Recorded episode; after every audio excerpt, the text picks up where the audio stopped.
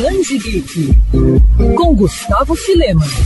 Já está vendo o terceiro e último livro da saga Manual de Assassinato para Boas Garotas, série de suspense escrita por Holly Jackson e que conquistou milhares de leitores no Brasil. Lançamento da editora Intrínseca, Boa Garota Nunca Mais, retrata a protagonista Pip se preparando para iniciar a faculdade, enquanto ainda tenta lidar com as consequências da última investigação. Curiosa e inteligente como uma boa detetive amadora, Pip esbarra em uma série de eventos estranhos. Para falar um pouco mais sobre o livro, a gente recebe Luísa Suassuna, assistente assistente editorial da editoria jovem da Intrínseca. Luiz, é inegável que Rolly Jackson se tornou um fenômeno mundial. Prova disso é que os direitos da trilogia já foram vendidos para uma adaptação para a TV. Eu queria saber como é que é trabalhar com obras desse porte. É claro que a Intrínseca já possui uma longa tradição e experiência em relação a livros best-sellers, mas existe alguma espécie de preparação especial? É realmente fora da curva. Ela é uma escritora muito talentosa, então tem sido muito legal e muito gratificante. Em termos da preparação em si, não é tão diferente assim dos outros lançamentos. A gente procura sempre um título que seja atraente para o público brasileiro, que seja cativante.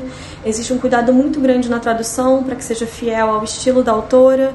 E nesse caso, né, que é uma série investigativa, é muito importante que todos os detalhes sejam muito precisos, porque eles são importantes para o desenrolar da história. Claro, existe também um cuidado extra para garantir que nenhuma informação vaze antes da hora, especialmente porque a gente sabe que existem muitos fãs muito curiosos para saber como essa história termina. E é claro que a parte mais divertida e mais diferente de trabalhar no best-seller é a reação dos fãs. E o que os leitores brasileiros podem esperar do último livro da trilogia? Grandes emoções. Esse é com certeza o livro mais sombrio da série. Ele começa com a Pipe prestes a ir para a faculdade e tentando processar tudo o que aconteceu ao longo dos últimos meses e nos últimos casos que ela investigou. Só que eventos muito esquisitos começam a acontecer perto da casa dela, onde quer que ela esteja, e aí fica claro que ela tem um stalker. Então essa é a primeira vez que a Pip não é alguém externo ao caso que chega para investigar. Ela é a vítima em potencial. Tem muito mais coisa em jogo, a própria vida dela está em jogo. Então os dilemas éticos que ela já enfrentava em outras situações sobre o que é justiça, é, para quem pedir ajuda, qual a melhor forma de agir numa situação limite dessas, são potencializadas, porque dessa vez é a vida dela que está em risco. E além disso, desde o primeiro livro da série, a gente já vai percebendo, né, como a vida de todos os personagens dessa cidadezinha estão interligadas e como muitos deles compartilham segredos do passado.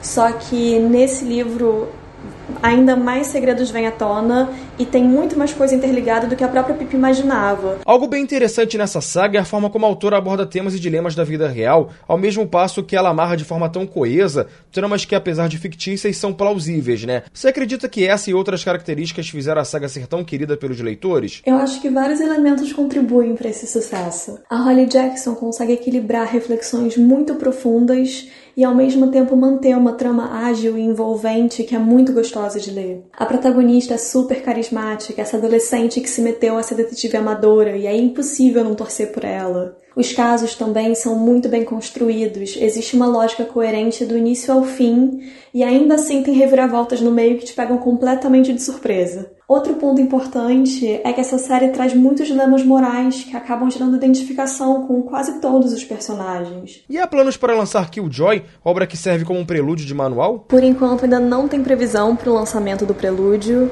mas a gente com certeza está muito animado por esse livro. Ele promete mostrar como a Pip se interessou pela primeiríssima vez por crimes e investigação e tudo começou num jogo de detetive com os amigos. Tendo novidades sobre isso, vai ser postado no blog e nas redes sociais da editora, então seguindo a intrínseca, os fãs da série ficam por dentro de absolutamente tudo.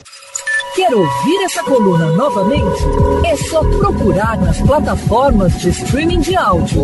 Conheça mais dos podcasts da Mandirinhos FM Rio.